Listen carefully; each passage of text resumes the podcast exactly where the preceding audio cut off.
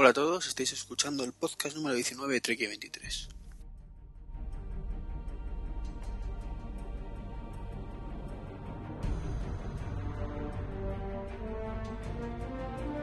Hoy es jueves, concretamente 15 de enero del año 2009. Esta vez sí, que la semana pasada lo dije mal.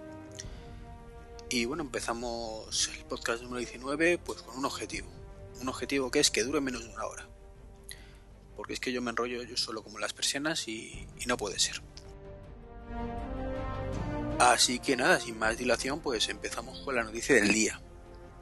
Y es que Steve Jobs, CEO de Apple, se ha dado de baja médica para recuperarse de su enfermedad.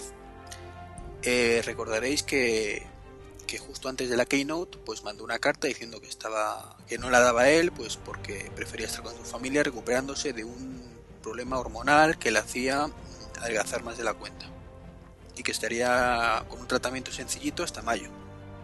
El, caso es que eh, ayer publicó una nueva carta explicando un poco que se había complicado las cosas. Eh, hace referencia en su carta a la anterior, pero eh, añade que se le han complicado los problemas de salud, que él pensaba que era mucho más sencillo, pero son más complejos de lo que él pensaba originalmente y por ello pues ha decidido darse una baja y ausentarse de, las cámaras, de los focos, de, la atención de Apple hasta finales de junio. Es decir, que en julio, teóricamente, será cuando vuelva a ser extractivo. Y durante ese periodo de tiempo, eh, deja el cargo de la empresa a eh, Tinku, que no me sale el nombre. Eh, Tinku, que ya le sustituyó, si no me equivoco, cuando estuvo de baja por el cáncer de páncreas. Entonces, de esta forma, eh, intenta alejar todas las miradas de él y que Apple se centre en Apple. Que el problema es que todo el mundo está muy afectado y mm, estas cosas eh, afectan muchísimo a la, a la compañía y no solo en bolsa, sino a nivel interno. No obstante, mantiene que él sigue involucrado en las principales decisiones estratégicas de la empresa. Una cosa es que no esté al día, que no lleve el día a día de la empresa como hacía hasta ahora, aunque estuviera en casa, y otra que se, desentienda completamente. Eh, bueno, mm, añadir a esto pues lo, poco lo que he comentado en, en el blog y es que el infierno se congela porque este hombre por fin ya, ya dio un amago hace poco no pero con la otra carta pero por fin pues parece que da un poco ya por fin da la cara dice que efectivamente está chungo no de cáncer que es lo que todo el mundo temía pero admite esa enfermedad que siempre ha negado es un avance. Claro, que ahora empieza el marrón para Apple. El marrón porque esto ha hecho ya que baje las acciones un montonazo. Y el marrón porque va a tener que demostrar por fin eso que parece que tanto temía. Y es que puede vivir perfectamente sin Steve Jobs. Lo tiene que demostrar. Es el momento de hacerlo. Con la ventaja de que es solo una baja médica. Que el día que sea una retirada definitiva, que a lo mejor es en julio. A lo mejor en julio llega y dice, mirar que que esto no, no, puede ser y yo me retiro. Pero puede que vuelva. Esto en general creo que, a la larga le va a venir muy bien a Apple. Salvo que no sea capaz de demostrar durante estos seis meses que es capaz ella sola de vivir sin jobs, claro. Porque si no es capaz de hacerlo ahora, cuando está mejor que nunca como empresa, no va a ser capaz de hacerlo nunca. Entonces, si no es capaz de demostrarlo, Apple está sentenciada. Porque sí, puede volver Jobs dentro de, de unos meses y volver a levantarla, pero Jobs algún día faltará. Sea porque se retire o sea porque le va a llegar el día que, se muera como todos. Pero, sin embargo, si es capaz de demostrar eso, Apple se va a quitar una losa enorme de encima. Se va a quitar una losa enorme porque el día que Jobs vuelva, pues se va a encontrar una empresa funcionando sin él perfectamente. Y si vuelven a surgir rumores sobre su salud, pues no va a pasar nada. O pasará algo muy inferior a lo que pasa ahora mismo, que todo el mundo piensa que se va a hundir la empresa. Ya habrá demostrado Apple que es capaz de vivir sin jobs y la gente nos asustará, dirán, bueno, pues otra vez que estamos sin este buen hombre. Evidentemente, si está mejor que si no está, pero... Si demuestra eso y Jobs se retira del todo, pues tampoco pasará nada. Dirán, bueno, llevamos seis meses y esto ha funcionado, porque no va a seguir funcionando? de acuerdo que seis meses es poco tiempo para demostrar las cosas. Pero digamos que es una situación en la que si lo demuestras, puedes seguir demostrándolo, pero como no lo demuestres, chungo, chungo, chungo. Y, y bueno, con eso termino la noticia del día y ya me meto en lo que tenía previsto. Que no es otro que, bueno, que es un poco, un poco mezcla de todo. No lo tengo en mi ordenador hoy ni, ni me voy a molestar en hacerlo. Un apunte. Eh, la semana pasada comenté que había salido la beta 2.8 del Skype para Mac y que no encontraba la, el enlace por ningún lado. Bueno, no está la publicado en la página web al menos fácilmente, pero lo he encontrado.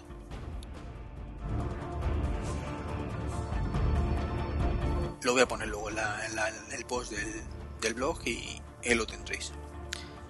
Yo lo que no sé es por qué Skype, Skype hace esta separación. Me explico. Eh, la versión Windows va por la 4 y no tiene la interfaz nada que ver con lo que estamos viendo en Mac. Nos podrá gustar más o menos, eso es secundario. ¿eh? Yo utilizo las dos versiones y no tengo ningún problema ni con una ni con otra, incluso Mac me gusta más. Pero yo creo que lo suyo sería unificar las dos versiones y sobre todo las mismas funcionalidades. No puede ser que en Mac tengamos unas funcionalidades, en Windows otras. no, no es viable. Con todos puede salvar que lo importante, ¿no? Pero ¿Me entendéis?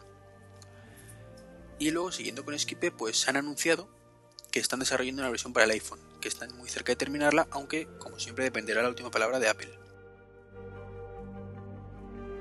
El reto que tienen ahora mismo es intentar que consuma menos energía, porque por lo visto se come la batería y los recursos a... en nada y menos. Entonces, si lo consiguen, pues será un gran avance. Y si lo aprueba Apple, que será lo suyo, también. Mientras tendremos que tirar con el Fringe, que al menos últimamente a mí me falla bastante. Eh, la verdad es que hace unos meses habría dicho que, o hace tres meses, como mucho, hubiera dicho que ni de coña va a probar Apple la versión esta, pero más que nada por el tema de, del 3G. Por Wi-Fi seguro que sí la prueba, pero si tira de 3G podría dudarlo. Sin embargo, viendo cómo ha levantado la mano últimamente, pues creo que sí es muy posible que la apruebe. Eso quiero pensar. Y lo digo porque ayer prácticamente pues eh, se descubrió que la Apple Store ha levantado la mano y ha permitido la o ha aceptado cuatro navegadores para el iPhone.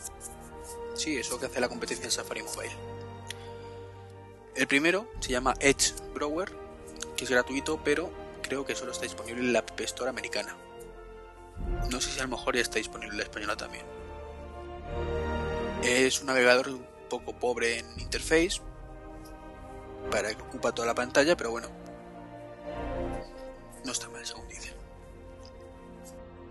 Y los otros tres se llaman Incognito, que cuesta 1,59 dólares. Y es el modo, digamos, un navegador del tipo modo oculto, que puede tener a lo mejor el, Chrome o, el Firefox 3.2 3.1, perdón. Como que no deja rastro de, de por dónde se navega. Luego hay otro que se llama Tablet Browser, que se cuesta menos de un dólar, 0,79, y navega por solapas. Permite tener varias webs abiertas al mismo tiempo y, pues eso, volver a ella rápidamente sin tener que cerrar y volver a entrar como, como nos ocurre un poquito con el Safari Mobile, que tiene esa simulación extraña de pestañas, pero que no siempre es muy cómodo. Y por último es el Snacking, no, Shacking, perdón, Web, Shacking Web, que es un concepto bastante curioso, cuesta 1,59 y utiliza el acelerómetro del iPhone para mover la pantalla de manera que se quede estable cuando, cuando vamos andando o cosas así. No, no sé cómo lo harán. La verdad es que va a ser algo digno de ver. Y, y bueno, como digo, parece que ha levantado la mano y esperemos que, que la siga levantando en el futuro. Eh, y cambiando un poco de tema, saliendo un poquito de Apple. Luego vuelvo, no os preocupéis. Eh, os voy a hablar CES. Y es que Polaroid, si recordáis Polaroid, esas cámaras que hacía la foto y salía en papel impreso, pues intenta resurgir de sus cenizas con una cámara digital que imprime las fotos. Es el concepto antiguo de la Polaroid aplicado a, al actual.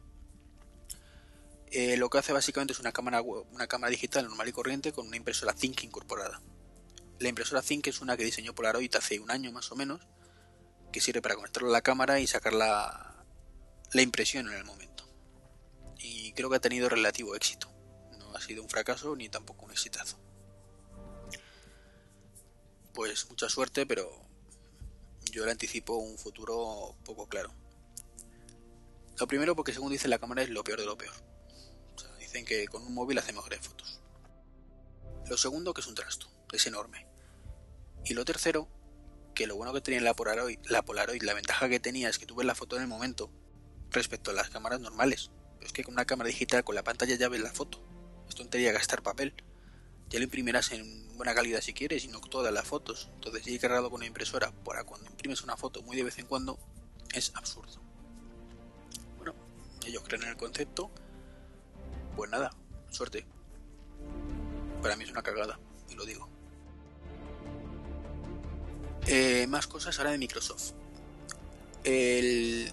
Luego más tarde vuelvo a CES. Es que tengo un, cacao, bacalao aquí, un cacao, perdón, maravillado. Beta de Windows 7 no está disponible en castellano. cagada, pero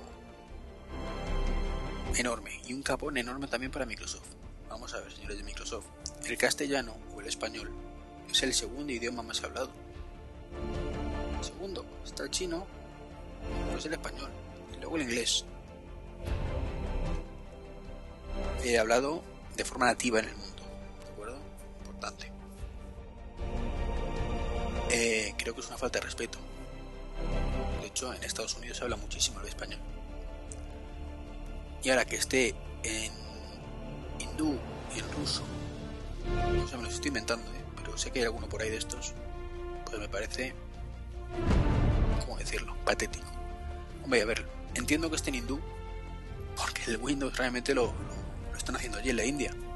O sea, creo que no es ningún secreto que, que los programadores de Microsoft están en la India, prácticamente. Y al menos los mejores.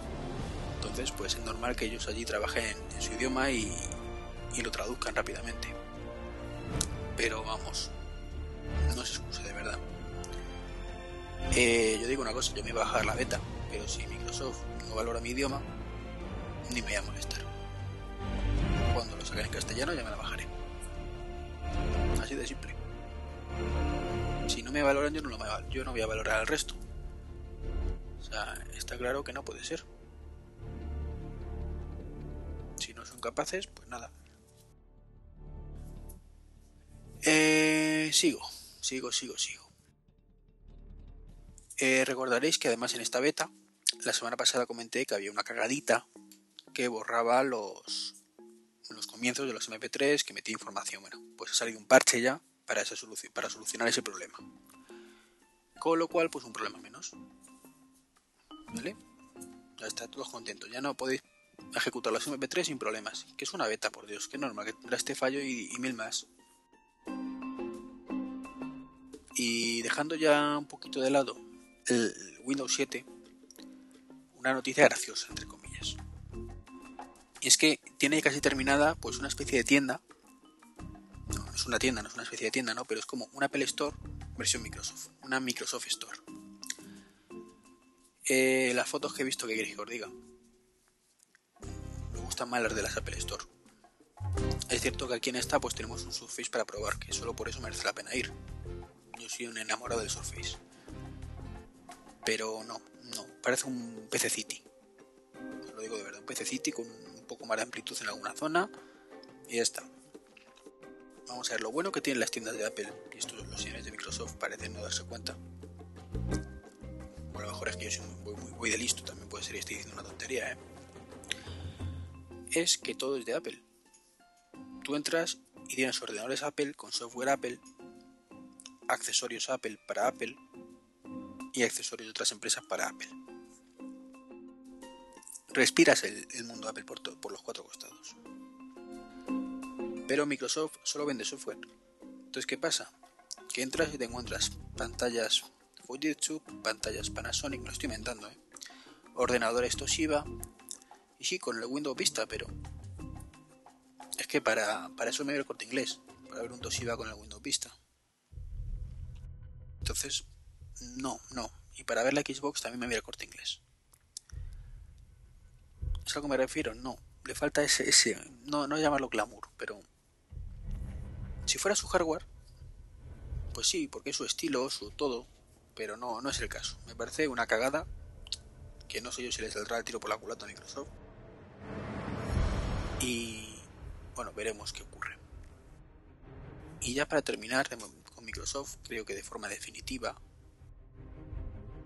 voy a hablar de Windows Mobile. Concretamente, Windows Mobile 7. Bueno, pues Microsoft se ha dado cuenta por fin de que iba por el camino equivocado y que cuanto más dispositivos queramos que sean compatibles con nuestro sistema, baja el rendimiento y aumenta los problemas. Así que se ha propuesto limitar el número de dispositivos compatibles con Windows Mobile, de forma que sea un sistema operativo mucho más robusto, mucho más estable y mucho más rápido, y que aproveche mejor los recursos. Eh, un aplauso para Microsoft, ha en darse cuenta, pero es así. De acuerdo que la compatibilidad es buena para los fabricantes, es relativamente buena para los usuarios, relativamente, pero es muy mal al final para, el consumidor. Y sé que, lo que he dicho es una pero no lo es. Es bueno relativamente ¿por qué? Porque no dependemos de una marca concreta. Pero eso a la postre es negativo. Porque mm, el rendimiento es peor. Y como dije creo que hace poco, pues no lo dije en el podcast, creo, lo dije en un foro. Pues yo como usuario lo que quiero es que mi máquina, la mía, la que tengo aquí enfrente, la que estoy utilizando, vaya bien. A mí que vaya bien la del vecino, con mi mismo sistema operativo, me da lo mismo. Si va bien, mejor para él, y si no, pues me da lo mismo. Yo quiero es que mi máquina vaya bien. Y eso, si yo sé que está optimizado el sistema operativo para mi hardware, sé que va a ir bien que si va en el otro mejor, pero ¿me entendéis a lo que me refiero? O sea, no es un tema tanto de, tener un, vaya bien a todo el mundo o que vaya a mí bien y el resto mal, pero cuando, cuando haces las máquinas optimizándolas, o los sistemas operativos, perdón, optimizados para una máquina concreta, consigues eso, funcione bien. Y vuelvo al CES. Eh, voy a hablar del Asus EEE e Keyboard. Pues es un ordenador, así directamente, Asus metido en un teclado. La idea cojonuda, lo digo de verdad. De hecho, hace tiempo que lo pensé, digo, qué raro que no, lo haya hecho antes nadie. Eh, digo antes porque yo hace tiempo pues pensé en esa idea. Podría hacer diseñar un modding así de un teclado tal. Yo soy un cutre no sé hacer esas cosas, así que nada, se me adelantado a sus. Eh, hombre, no muy potente. Lleva un procesador Atom, trabaja con Windows XP, y tiene una pantalla táctil. La parte donde el teclado numérico, pues lado tiene una pantalla táctil. Está muy chulo, no sabemos precio ni disponibilidad. Eh, lo único que Asus está un poco capullito con su EEE, e, porque ahora todo lo que saca Asus es EEE, e. pues coño, no te llamas Asus, pues sácalo Asus. EEE e es una gama, una gama económica. O sea, salió todo como en el primer Asus EEE que supone que un ordenador por menos de 300 dólares. Vale, pero es que todo esto ya no está costando 300 dólares, está costando 400 y 500. Ya no es una gama económica. Uy, que quedó un, un golpe tazo los cascos y se me van. Entonces, pues bueno. Y voy a hacer un breve, breve, breve comentario de la, de la estrella de, del CES. Más que nada porque yo creo que todo el mundo ya lo ha dicho, que es muy espectacular, tal, que es un iPhone killer, que es el primer dispositivo que va a hacer la competencia real al iPhone, bla bla bla bla bla bla. El bla bla bla no es que esté diciendo tontería la gente, ¿eh? no es una falta de respeto, simplemente pues comentarios. Y os podéis imaginar que hablo del Palpre. Eh, no me termina de convencer a mí. y no digo que sea mal producto, creo que efectivamente es el producto que mejor puede hacer la competencia al iPhone. El software es muy estilo iPhone, pero hay cosas que le veo que me parecen poco intuitivas. Eso de que tenga una superficie táctil aparte de la pantalla, donde según actúa está una cosa la pantalla u otra, creo que cuando coges el truco funciona muy bien, debe funcionar bien, pero lo bueno que me gusta del iPhone es que hasta un mono capaz de usarlo. se lo das y esto no tanto. Me he vuelto vago. La verdad es que el iPhone me ha vuelto vago. Y es que estoy muy contento con mi teléfono, entonces pues como que no, me, no pienso en cambiarlo. Cuando estás cansado de un chisme, pues piensas en alternativas, pero cuando te gusta no piensas en cambiarlo.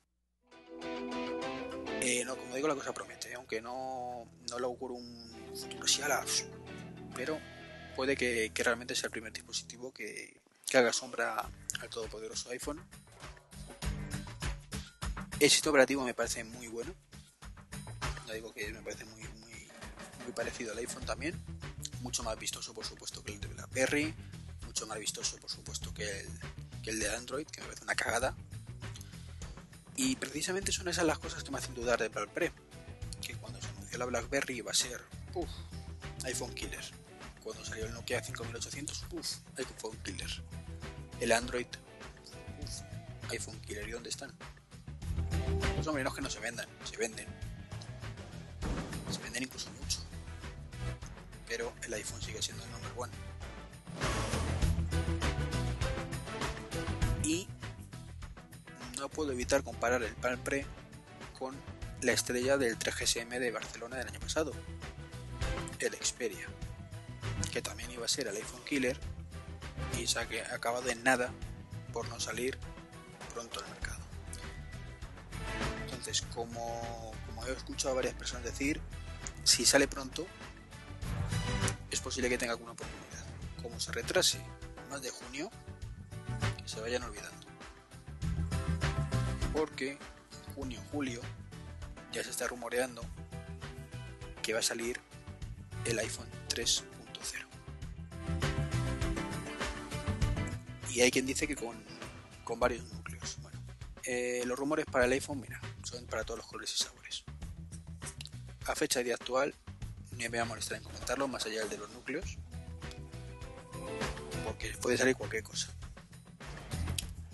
incluso pueden aplicar una tecnología que ya se comentó que podría haber salido para el, para el 3G de cámara digital actualizada con, con, nueva patente que comentaré ahora, más adelante.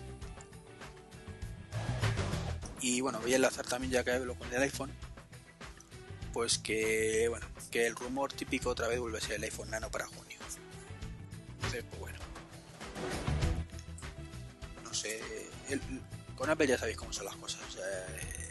Un rumor es un rumor hasta que deje, hasta que ocurra que salga el producto. Y hasta entonces seguirá siendo un rumor.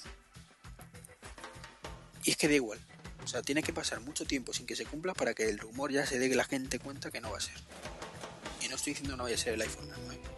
Me refiero simplemente pues que ahora el rumor para junio es el iPhone Nano. Si en junio no saliera, el iPhone Nano saldrá en septiembre. Y si en septiembre no saliera, saldrá en diciembre. Y si no saliera en diciembre, saldrá en enero. Y si no, en marzo. Y si no salían cuatro años, entonces a lo mejor la gente ya dice, que no hay iPhone Nano. Eh, entonces por eso. Que, he dicho hace un momento iba a comentar, que es Maido. Ah, una patente de Apple. Es sobre la, pantalla.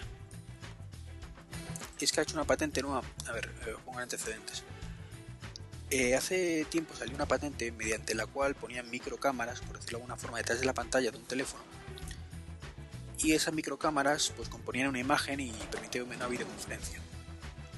La idea era chula, pero es posible que sea muy complicado de llevarla a cabo, aunque la idea es buena. Es como dividir la pantalla entre cámara y, y píxel minúsculo y bueno. Han hecho una pequeña vuelta de hoja a esa idea. Y la patente es una iSight detrás de la cámara, de la pantalla. Está pensado para el iMac, pero bueno, se puede aplicar a, un portátil también evidentemente, o bueno, una lema que está pensada para ordenadores, que se puede aplicar también a, un teléfono. Pues básicamente es una cámara, evidentemente muy finita, detrás de la pantalla, y que lo que hace es cuando se está refrescando la pantalla, toma la imagen. ¿Qué ocurre? Que la imagen, la, pantalla está refrescando continuamente. Entonces cada microsegundo o cada milisegundo toma una imagen. Entonces da la sensación que es imagen, foto, imagen, imagen, foto, imagen, foto, imagen, foto y con eso combinas y lo saca. La idea me parece muy buena, muy imaginativa. Y ya digo que perfectamente se puede aplicar al iPhone. Y pensaréis seguramente el que no esté un poco al tanto, que es una gilipollez. ¿Para qué complicarse tanto porque no aparezca una cámara en un teléfono o en un ordenador sobre todo? Pues el motivo es muy simple. Cuando estás haciendo una videoconferencia, tú estás mirando la pantalla y da una sensación extraña. Hablas con la otra persona y la otra persona está mirando hacia abajo, no hacia tu cara, hacia ti. Igual que tú, pasa lo mismo. Se te ve que tú estás mirando hacia abajo, hacia la cámara. De esta forma, es un tú a tú mucho más claro. Tú miras la pantalla, que es la que además te hace la foto, o te está grabando, y al otro lado pasa exactamente lo mismo. Si tiene un, orden más claro. Si no, te dan por saco, como suele ocurrir con las cámaras digitales, que es una, es una cosa curiosa, ¿no? Pero es un, las cámaras, la webcam es un hardware que tú te compras para que los demás disfruten. Es una ironía. Yo me gasto la pasta para que el resto me vea muy bien, pero como el resto son unos cutres y tienen unas cámaras salchicheras, yo los veo como un culo. pero eso sí, yo me gasto una pasta en la cámara. Entonces, un poco. Eso. Irónico. Eh, bueno. Me, ay, que se me salta una cosa. Eh, no, no me la salto. Estoy ordenando las cosas según las digo, pasan esto, estas cosillas. Eh, según Apple Insider, bueno, esto fue cuando, la, cuando hice el guion al principio, a finales de la, semana pasada, ahora ya prácticamente es un hecho. Apple va a participar en el, en el próximo CES, en el 2010. Sabéis que, que ha dicho que el 2009 iba a ser su última Mad World, que generó mucha polémica y ya expliqué la semana pasada el por qué podría ser. Eso es mi opinión, evidentemente. O sea, cada uno tiene la suya pero ahora dicen que anunciará que participará en el CES. Me parece también un poco lógico. Se va a una feria un poco más abierta, no está obligado a presentar nada, perfectamente puede presentar lo que ya tenga. No está obligado a hacer una keynote espectacular. Si viene algo lo presenta y si no, no lo presenta. Es una feria más. Igual que cuando era el SIMO. Safe nunca ha presentado nada espectacular en el SIMO, sin embargo venía todos los años. Entonces, pues. Pues ahí está el, el año que viene lo veremos. Será el momento, hasta entonces, pues no, no sabremos nada, evidentemente. Eh, más cosas de Mac. El jefe de producto del Chrome, Google Chrome, por fin ha anunciado que estará disponible la, la primera versión para Mac durante la mitad del 2009. Tenemos seis meses para todavía por medio, ¿eh? puede ser el mes que viene o dentro de seis meses. Solo puedo decir que ya era hora la versión de Windows me gusta bastante, creo que está muy incompleta, le faltan complementos, le faltan plugins. No es un navegador utilizable en el día a día, más que nada es un navegador para, para el momento, de utilizar un ratito y cuando me falle me voy al, al, de siempre, en este caso, en mi caso, el Firefox. Ya veremos qué tal rinde y podemos a ver si podemos disfrutarlo de una vez los usuarios de Mac. Lo que ya por fin ha salido, aunque en versión beta, que pondré ahora el enlace por si en el, en el del, del, blog, es que ha salido la beta del Foxmar para Safari. El Foxmar es un complemento para Firefox que permite sincronizar tus favoritos pues, en todos los ordenadores que tú tengas este complemento instalado. Y desde hace un tiempo también las claves. Yo me meto en mi cuenta de, foro, un foro de Mac. Bueno, pues si tengo activado eso de la clave, pues si me he metido en mi ordenador de casa, si voy al trabajo y tengo el Foxmar puesto, pues también me permite acceder al puro Max y meter la, la clave de nuevo. Esto de momento, esta funcionalidad la versión para Safari no la tiene, pero al menos ya podemos sincronizar nuestros favoritos de, del Firefox perdón, con Safari. A mí me gusta mucho la idea, ya lo tengo funcionando, funciona bien, porque sabéis que el, el, iPhone pues sincroniza con Safari, de forma que por fin tengo todos los favoritos en todas partes. Y otra cosa que se puede decir por fin es que ha salido Microsoft se ha puesto las pilas y ha actualizado los servidores para que se puedan acceder desde fuera a Hotmail, desde el iPhone concretamente. Ha permitido por fin las conexiones POP3 y SMTP.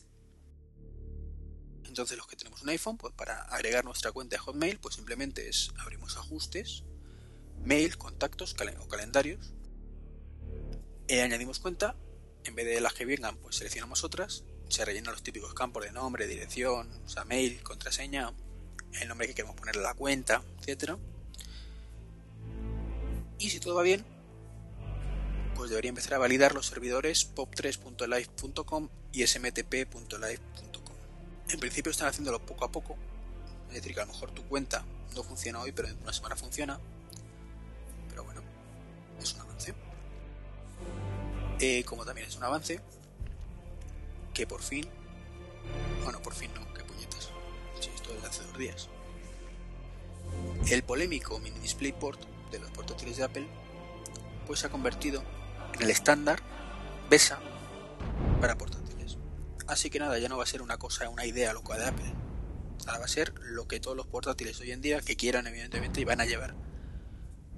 Por tanto, un montón de monitores van a empezar a llevar ese conector, o van a salir un montón de adaptadores, etcétera, etcétera. En cualquier caso, muy buenas noticias. ¿Cuánto tiempo llevo? 32 minutos, y que bien voy de tiempo. Así que voy a aprovechar y os pongo una promo.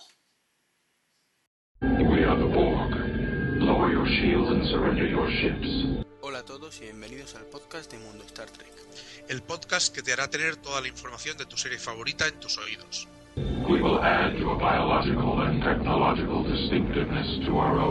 Star Trek es muy rica y que muchas veces pues el fan medio desconoce simplemente se queda en esa nave me gusta o qué cacharrito más simpático han sacado. Yo sé dónde vive, ¿eh? os puedo dar la dirección, vais de partir las piernas sin ningún problema. Calla, calla, pecador.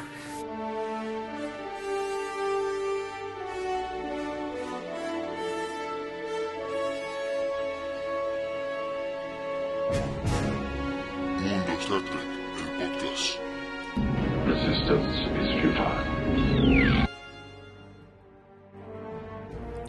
Bueno, espero que os haya gustado la promo, es la segunda vez que la pongo. La primera sabéis que fue en el programa anterior y en principio no va a ser más. No voy a poner más veces, ¿de acuerdo? Simplemente pondré otras. Tampoco quiero ser cansino con la misma. Y joder, que es autopublicidad, ¿no? Pero vamos, que no es plan de pasarse.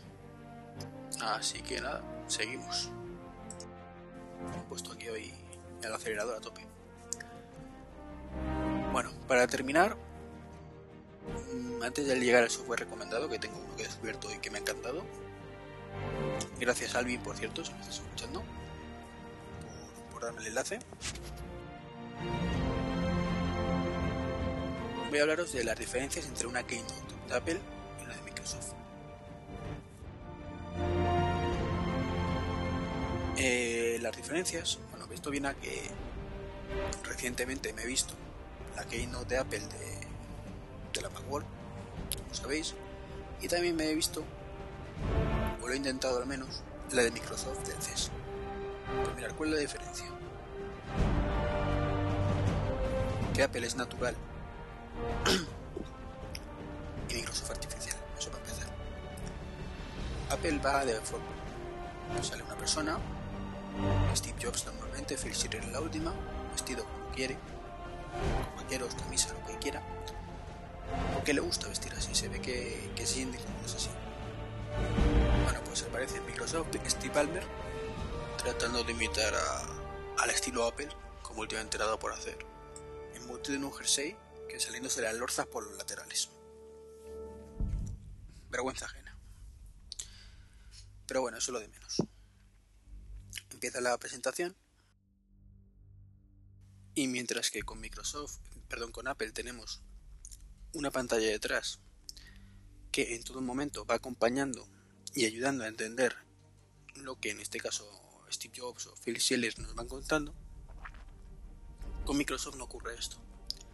Con Microsoft aparece una pantalla detrás con un vídeo que tiene algo que ver con lo que está diciendo, pero no ayuda a comprenderlo. Con Apple, pues dice, no dicen presentamos un portátil y mide esto y tal y pascual. No, dice presentamos un portátil que tiene estas medidas y te van sacando unas diapositivas con un grafiquito del portátil, lo que mide cada lado, de forma que tú, aunque no entiendas el inglés, seas capaz de entender lo, que te están transmitiendo. Esto con Balmer no ocurre en ningún momento. Y te habla hablan de Windows y aparecen pues, fotos de Windows que tiene que ver. Pero no es lo mismo. Windows Mobile te aparecen móviles. Pero simplemente distrae un poquillo, ves, ah, pues mira qué majo, ¿no? Pero no ayuda a entender la, la chiste de la presentación. Y es muy importante porque en, en Apple, pues aparte de, esto, hablan despacio, pronuncian muy bien, utilizan palabras sencillas en inglés para que todo el mundo les entienda. Valmer no. Microsoft no. Bla bla bla bla bla bla bla Windows Microsoft bla bla bla. Hay PC bla bla bla. Y si no dominas el inglés te cuesta entenderle. Entonces pues ese es un poquito el problema que hay.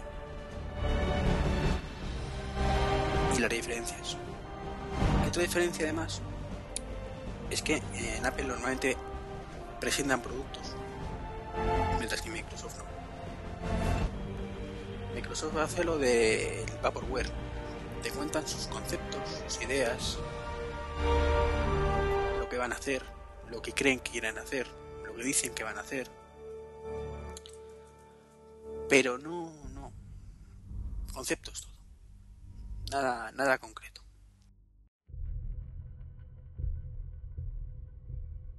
La diferencia es que una es un placer verlas y la otra son un coñazo. Y el caso es que antes Microsoft no era así. Recuerdo la presentación del 2000, del 2000 Server, que la hizo Bill Gates, y era bastante más dinámica, bastante más entretenida, más divertida, más dinámica. Me gustó muchísimo. Sin embargo, la de, la de Balmer, aparte de no solo la de yo Balmer, o sea, es que era un coñazo, o sea, de verdad era un coñazo. Luego sale una mujer vestida de, de la casa de la pradera.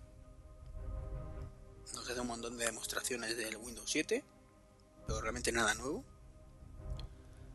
En diferentes ordenadores. Ahora en este, en este otro, multitáctil, tal, tal, tal cual. No, no, no lo mismo. Digamos que una tiene mi notable alto sobresaliente y la otra no llega ni al suficiente. Y bueno, para, para, terminar ya, pues os quería recomendar una aplicación que, como he dicho antes, gracias a Alvin, pues he probado hoy. Se llama Spotify. S-P-O-T-I-F-Y.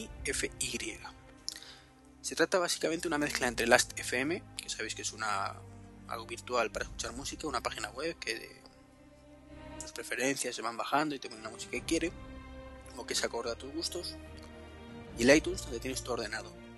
Esto es un software que se instala en local Existe para Windows y para Mac, para Linux todavía no. Y lo que buscas, pues si lo tienes disponible, te lo, te lo muestra, puedes crear tu lista de reproducción, compartirla con otras personas, todo online por supuesto, empezar a ser una aplicación de forma que si tienes en varios ordenadores la aplicación, pues escuchar lo mismo en ambos ordenadores. Yo me he conectado desde mi trabajo, me he creado una lista y luego en mi casa me lo he bajado y tenía una lista perfectamente creada. Y lo más sorprendente es la rapidez con la que se ejecuta la música. Evidentemente la calidad no es la misma que, la que podemos tener en casa, pero es muy buena, muy buena. Yo digo que merece una pena y mucho. Vamos, a mí me, ha gustado muchísimo y, y bueno, veremos que si sigue así o empeora con el tiempo, pero vamos, de momento lo aconsejo.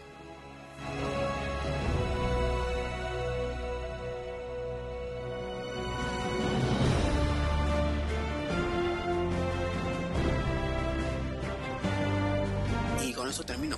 40 minutos de podcast, creo que he logrado mi objetivo de recortar la hora. Eh, como siempre contacto pues en el, pod, en el blog, perdón, trek23.com o por correo trek23.gmail.com o trek23.me.com y en Twitter trek23.